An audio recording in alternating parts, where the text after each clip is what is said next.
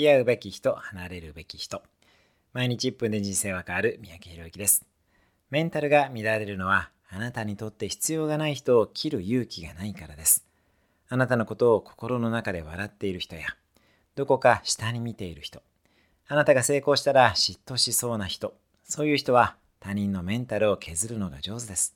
今日からあなたの成功を心から応援してくれる人とのみ付き合っていきましょう。あなたにとって本当に大切な10人をリストアップしてみてください。その10人との時間をできる限り増やします。特にトップ5人を大切にしていきましょう。一方で、あなたにとって必要でない人やエネルギーを削り取られるような人は SNS などのフォローもやめた方がいいです。その時間を大切な人や読書に充てるだけで人生は変わります。人生は長くありません。